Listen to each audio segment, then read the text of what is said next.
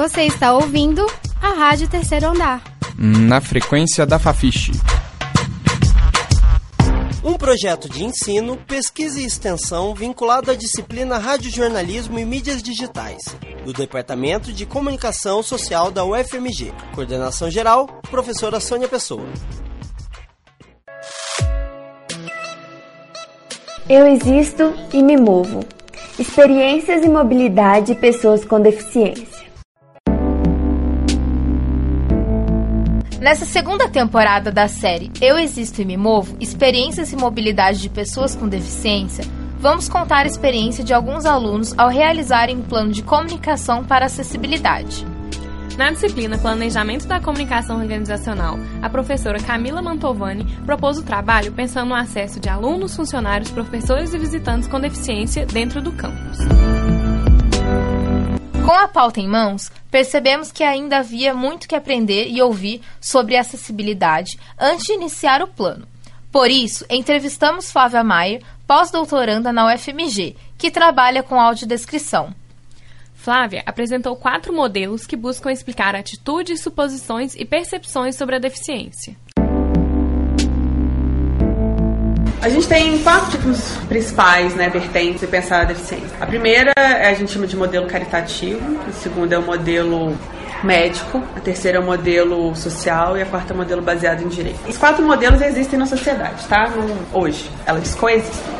Modelo caritativo é quando você trata a pessoa com deficiência como uma pessoa que merece dó. E aí você tem várias ações muito caritativas, pensando assim, por exemplo, a igreja que doa, é, vamos cuidar desses cegos aqui. E não é só isso. Você tem a própria relação, pensando assim, a gente sempre acha que essa pessoa não é capaz. Fica com um ar de super proteção, e isso ocorre nas famílias também. Mas na verdade não é, é porque você sempre acha que a pessoa não é capaz, e aí vocês coloca ela numa redoma que na verdade não é porque ela não é capaz, ela não se desenvolve porque ela não foi estimulada. O modelo é, médico, ele já vai trabalhar com uma linha de que você desenvolve parâmetros para encaixar essa pessoa numa condição de paciente. Você imputa essa pessoa uma, uma condição de que cabe a ela superar isso ou a medicina estudar alguma coisa para que ela volte a ser normal. Porque ela não é normal, ela tem um problema. Aí você fala assim: bom, é ruim o modelo médico? Eu falo: olha, numa perspectiva de, de avanço de pesquisa, ela é muito importante. É preciso né, que a gente tenha pesquisas que, que, comecem a pensar como que eu posso, às vezes, sei lá, fazer uma intervenção na córnea, se a pessoa possa enxergar, se ela assim quiser. E além disso, nas políticas públicas que a gente tem hoje, pensando mesmo nos benefícios que o governo oferece para as pessoas com deficiência, é preciso você enquadrar elas de alguma maneira. E eu não vejo hoje outra forma a não ser pelo modelo médico. O modelo social, ele já subverte a, a lógica de pensar a deficiência no sujeito, porque no modelo caritativo e médico, a deficiência está na pessoa. O modelo social, ele vai jogar a deficiência para a sociedade.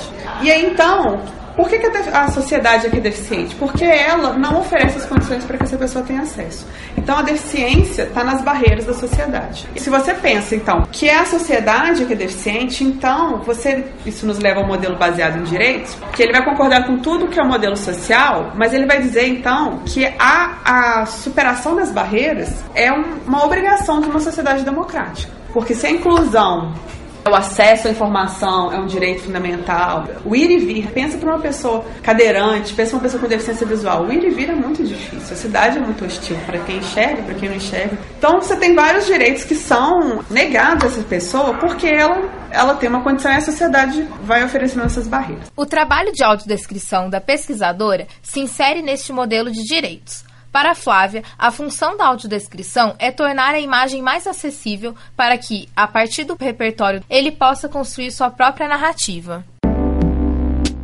Então, pensando no modelo baseado em direitos, pensando em segurar o que é o direito da pessoa com deficiência, no caso visual, até acesso à informação, à cultura, ao lazer, enfim, a gente tem algumas formas de superar algumas barreiras a audiodescrição entra nesse sentido. O que, que seria audiodescrição? Um sistema de tradução intersemiótico. O que é isso? Traduzo a imagem em som. Mas mais corriqueiramente, o que, que seria isso? Audiodescrição. É tornar imagem acessível para pessoa com deficiência visual.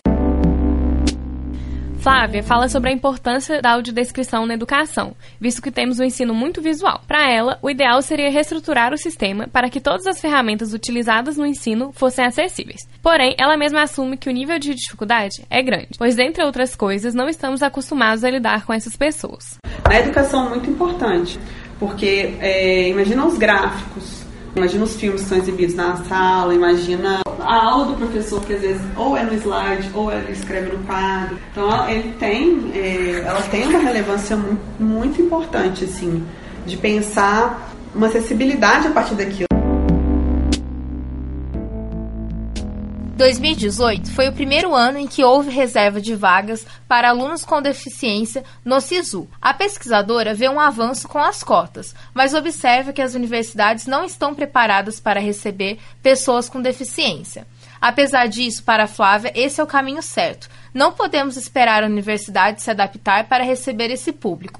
As pessoas com deficiência precisam entrar e, simultaneamente, fazer pressão para que haja as mudanças. Ao final da entrevista, ela deu dicas do que pode ser feito para ajudar na adaptação das pessoas com deficiência visual na universidade. Algumas das dicas dadas por ela foram: não exibir muitos filmes, ter cuidado ao ler gráficos ou imagens e, na hora de utilizar slides, que a fala do professor contenha, mesmo que de forma condensada, todas as informações presentes. De acordo com a pesquisadora, o principal é conversar com o aluno para entender o que ele precisa, porque cada um tem uma demanda diferente Incentivá-lo para que ele possa expor suas dúvidas e dificuldades é essencial. Por isso, que se colocar à disposição para ajudar é o primeiro passo para a inclusão desse sujeito no ambiente universitário. O nosso programa chegou ao fim.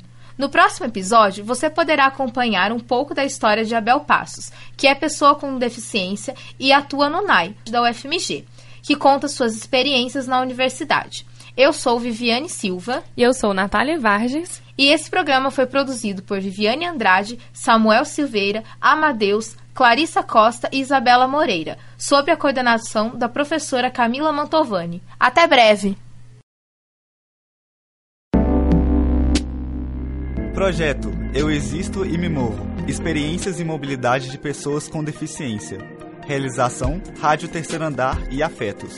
Grupo de Pesquisa em Comunicação, Acessibilidade e Vulnerabilidades. www.afetos.com. Coordenação: Professoras Ângela Salgueiro Marques, Camila Alves Mantovani e Sônia Caldas Pessoa.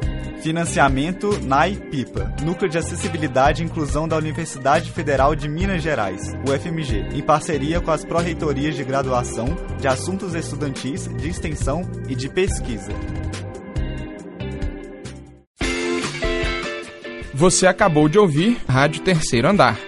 Para saber mais, acesse ao nosso site e as redes sociais. Um projeto de ensino, pesquisa e extensão vinculado à disciplina Radiojornalismo e Mídias Digitais, do Departamento de Comunicação Social da UFMG. Monitor, Alexandre de Souza. Estagiária, Carlos Carmigliati. Coordenação geral, professora Sônia Pessoa.